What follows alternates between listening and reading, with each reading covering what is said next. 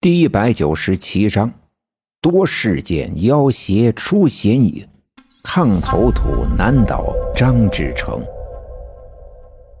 我和奶奶都想到了，按照今天的情形推断，一定是小娟肚子里还没成型的孩子注定命运不凡，所以才在小娟遭受危险的时候放射金色的光芒，来保护了她母亲的性命。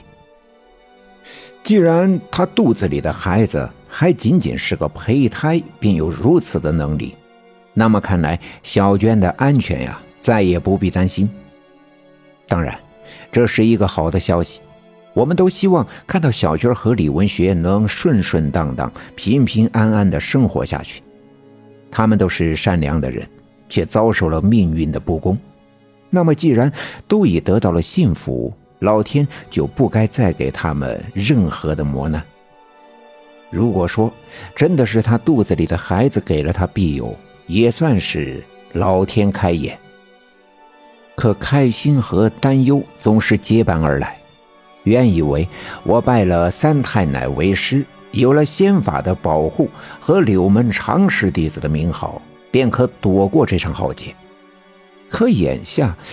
既然小娟的性命得到了神的庇佑，那么那些试图破解四方煞魔咒封印的妖邪，必然再次把目光盯向我。今天，他们在光天化日之下，就敢公然的掀翻张志成的车，试图对小娟加以毒手，那就证明这场浩劫越来越近，就在眼前了。那么，今天的失利绝对不会让他们轻易的放弃。或许接下来要发生的将是更加诡异恐怖的事情。即便知道这是未来我要经受的，可有什么办法呢？即便是胆怯的逃避，都无法找到逃避的方向。我奶奶长长的叹了一口气，我知道，这叹气源于她的担心，而这种担心从我们发现了四方煞的那一天。正像一朵阴云一样，一直笼罩在我奶奶的心头，无法散去。我看了看我奶奶，她的鬓角早已斑白，皱纹也不知道在什么时候爬上了她的眼角。如果说在我出生的时候就注定我的命运不凡，那么我奶奶的命运呢？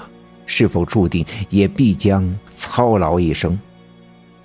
平日里那些东家西家的邪门异病，其实对我奶奶来说呀，都算不得什么。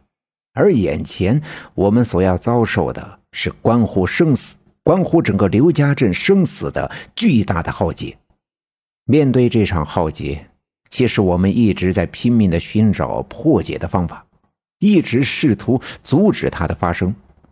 尽管我们化解了一个又一个的危难。但却无法阻止它前进的脚步。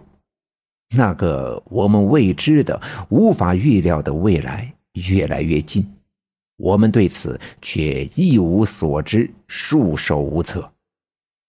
不过，其实想一想，把最近发生的种种摆在一起，仔细的寻找他们共同的地方，看似一件又一件独立的事件，其实是有着千丝万缕的联系的。而这些事情正一步一步地引导着我们走进真相。我和奶奶都觉得，我们应该好好的琢磨一下了。我只有八岁，可奶奶分明的感觉到了我的与众不同。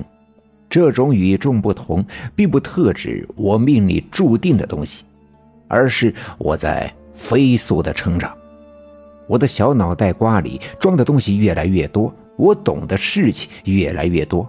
越来越像一个沉稳的大人。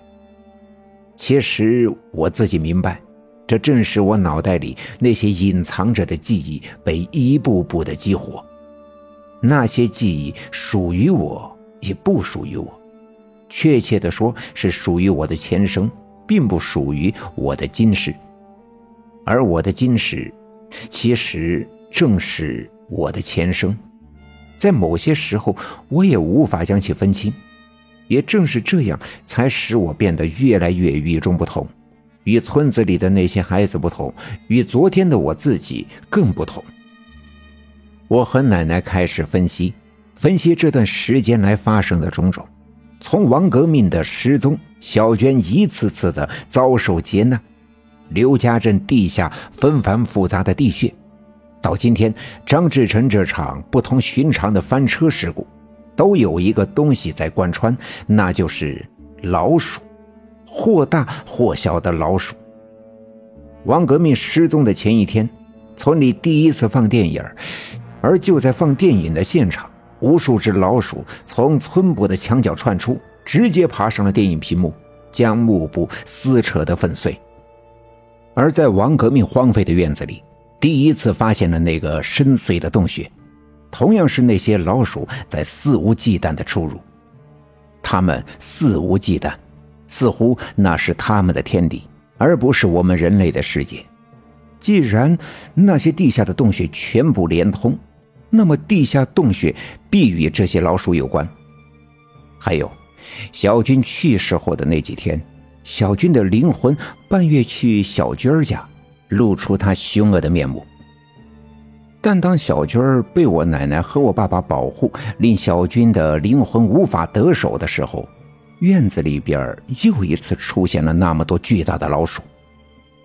而今天张志成的车祸。再次证实了这一切的一切都与那些老鼠有关。